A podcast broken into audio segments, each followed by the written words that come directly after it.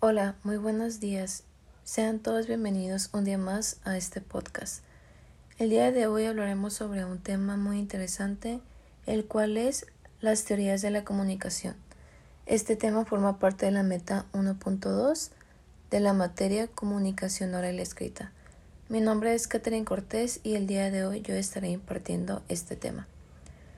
Primeramente me gustaría comenzar definiendo la palabra teoría una teoría está definida como un conjunto organizado de ideas que nos ayudan a explicar una situación, un fenómeno, un contexto y son deducidas a partir de lo que es la observación, el racionamiento, el análisis y a partir de ello se saca una conclusión, una forma de pensar sobre ello y se plantea.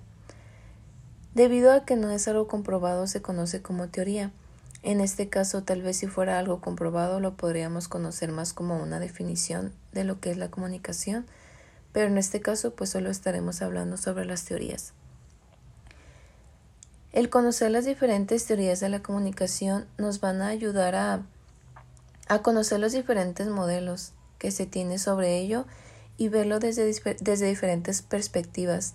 Cada teoría toca un lado diferente de lo que es la comunicación y pues eso nos ayuda a comprenderlo mejor, a ver las diferentes formas en las que se puede tener la comunicación, em, con lo que se puede relacionar y pues entenderlo mejor es algo con lo que estamos totalmente familiarizados.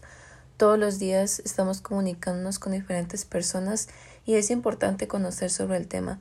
Y últimamente se ha dado más estudios sobre esto, pues años anteriores siento que no se le daba el estudio que se debería, pero últimamente se da más em, hincapié en esto y pues es muy importante.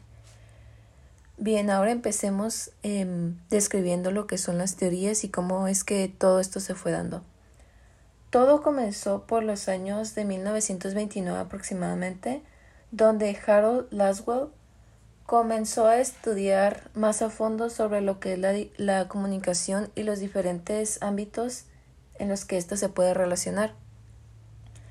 De ahí es donde eh, más escritores se animaron, por así decirlo, a estudiar más sobre ello y a apoyar a Laswell para tener un mejor contexto de, de la comunicación. Y es donde se comienzan a dar las diferentes teorías. Primero se tenía la corriente teórica Mass Communication Research, pero no se tuvieron los resultados que se querían por medio de esta corriente por lo que autores como Messel, Luan, Bell y Mack coincidieron con la manera de pensar de Laswell respecto al papel poderoso que los medios tenían con la sociedad.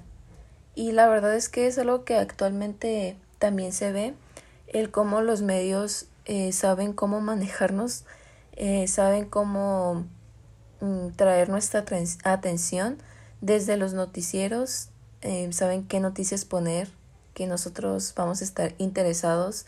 Hasta las redes sociales también saben la manera en la que nos pueden atraer o convencer de ciertas maneras, tal vez poniendo artistas, gente que actualmente pues admiramos y lo ponen para convencernos ¿no? de, de muchas cosas. Pero bueno, posteriormente de, de, eso se dio una ruptura con los estudios de la Mass Communication Research debido a que no se tuvieron los resultados que se tenían sobre ello, no se tuvo el impacto en la sociedad que se tenía y esta no solo buscaba interpretar los problemas em, de la cultura, del arte, sino también actualizar al marxismo y romper con la realidad de esos momentos. Em, y bueno, pues ya estamos hablando de la teoría social crítica. Después, en 1989, Habermas crea la teoría de la acción comunicativa y esta decía que los hablantes estaban dotados de la competencia lingüística para comunicarse con quienes eran sus semejantes. Y así, de esta manera, es como se fueron dando las diferentes teorías. Hay muchas teorías más.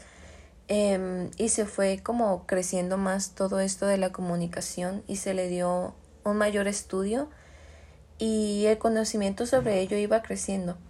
Lo cual me parece muy bueno al que cada escritor se animara, pues, por así decirlo, a sacar su, su teoría y dar su punto de vista sobre la comunicación desde diferentes perspectivas. Y considero que el fin de ellos era también cada vez ir mejorando sobre lo que era la comunicación y tal vez cada persona creía más en una teoría por la persona que, que lo estaba diciendo, ¿no? Em, porque tal vez el escritor era conocido y no porque él dice esto, pues le vamos a creer y es algo con lo que tenemos que tener cuidado porque no es quien lo dice, sino lo que está diciendo, lo que está planteando y el fin que quiere lograr con ello. Y pues esto es algo muy interesante con lo cual tenemos que seguir eh, trabajando, analizando. Y esto fue todo por mi parte. Espero haya sido de su agrado en un tema corto pero muy interesante y espero que pronto nos podamos escuchar de nuevo. Muchas gracias y hasta luego.